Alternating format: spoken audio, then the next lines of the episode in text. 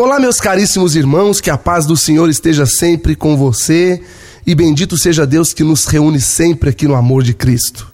Não podemos desanimar por qualquer coisa. Tem dias que eu quero desanimar, mas aí eu me levanto, olho para Jesus Cristo e digo: Vamos, o desânimo não é de Deus. Olha, Jesus está dentro da nossa barca. Lembra daquela passagem na palavra da tempestade acalmada? Com esta palavra eu quero somente te dizer o quanto é diferente a presença de Jesus Cristo na nossa vida. A sua presença não significa ausência de sofrimento, ausência de tempestade. Significa que com ele os ventos e as tempestades vão cessar. Naquele dia, Jesus disse: Passemos para o outro lado da margem. E hoje ele está dizendo para mim para você: Vá para o outro lado, meu irmão. Saia dessa vida. Saia do seu comodismo. Vai para lá. Mude de vida.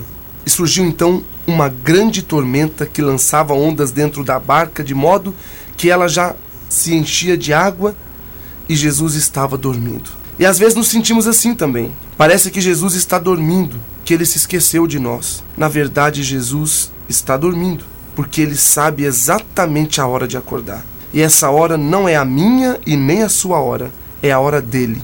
Tudo tem o seu tempo, tudo tem a sua hora. Lembre-se, tempo para plantar e tempo para colher. Que Jesus sempre o acompanhe nessa caminhada difícil da vida. E nunca se esqueça de parar pelo menos um minutinho do seu dia para entregar o seu coração a Deus. Quem segue por esse caminho tem a vitória certa. Que Deus te abençoe, meu irmão, hoje e sempre.